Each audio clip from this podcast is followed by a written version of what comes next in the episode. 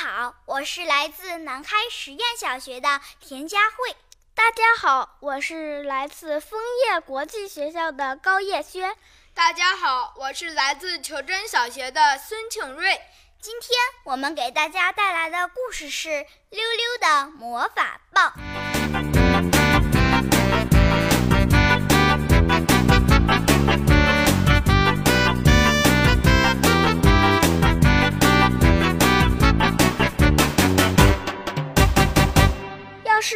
一朵月光雏菊，我的新魔法就会成功。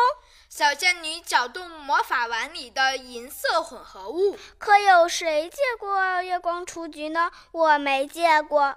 就在这时，小仙女看了一眼窗口，看见了溜溜。我能弄到在月光下开放的雏菊。溜溜说：“什么？”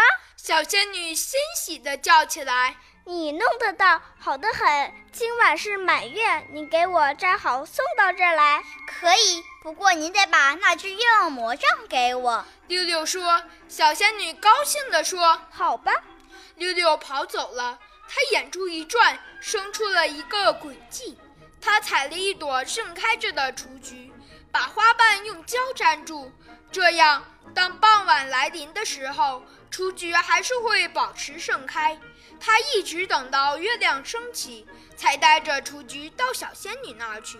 小仙女一瞧见月光雏菊，连连惊叹不已。她忙将它浸在水中，妙极了！明儿就用它，这可是魔法不可缺少的啊！那我可以得到愿望魔杖了。溜溜狡猾地说。小仙女拿出一根闪闪发亮的魔杖，递给溜溜。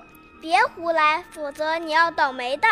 溜溜连谢谢都没说，抓起魔杖，手舞足蹈地走进了洒满月光、安静的村庄，边走边大喊：“我有愿望魔杖啦！”熟睡的人们都被溜溜吵醒了，纷纷打开窗户向外张望。安静！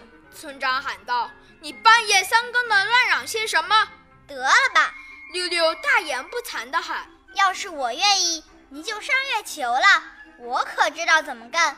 我希望来头大象踏平你那臭花园。大象，来吧！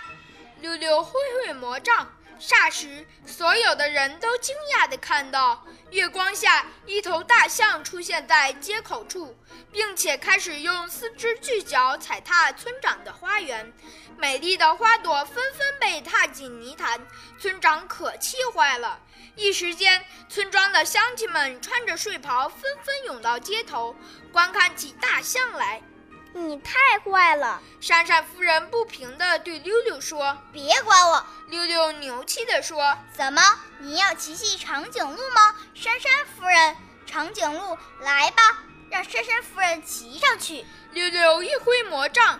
一只长颈鹿立马出现了，吃惊的老妇人被魔力放到长颈鹿背上，然后长颈鹿很庄严地顺着街道来回小跑起来。闪闪夫人害怕地紧搂着长颈鹿脖子，眼睛也不敢睁开。溜溜瞧着这一切，哈哈大笑不止。从街上来了一个人，他都没发现。这个人悄悄地来到他的背后，一下子把魔杖夺了去。溜溜大吃一惊，还我魔杖，否则我要把你沉到池底！仔细一瞧，他吓得发抖，是小仙女。她正立着眉毛发怒：“你这缺德的！”小仙女严厉地说：“你给我的月光雏菊是假的，我的魔法都被它毁了。你没有资格拥有月望魔杖，我要把它收回来。有魔杖的时候，我怎么没把你送到月球上去？”溜溜后悔地叫道：“我怎么不祈求富有，有权利拥有一座城堡，却玩起大象、长颈鹿什么的？我会消除这些魔法的。”小仙女对大家说：“不过我将把它们送给溜溜，他也许会喜欢它们呢。”人们都回屋上床休息，还想着这个夜晚奇怪的事情。大伙很快就睡着了。只有溜溜除外，大象、长颈鹿进了他的房舍，把房子塞得满满的，他只好睡在一把雨伞下面。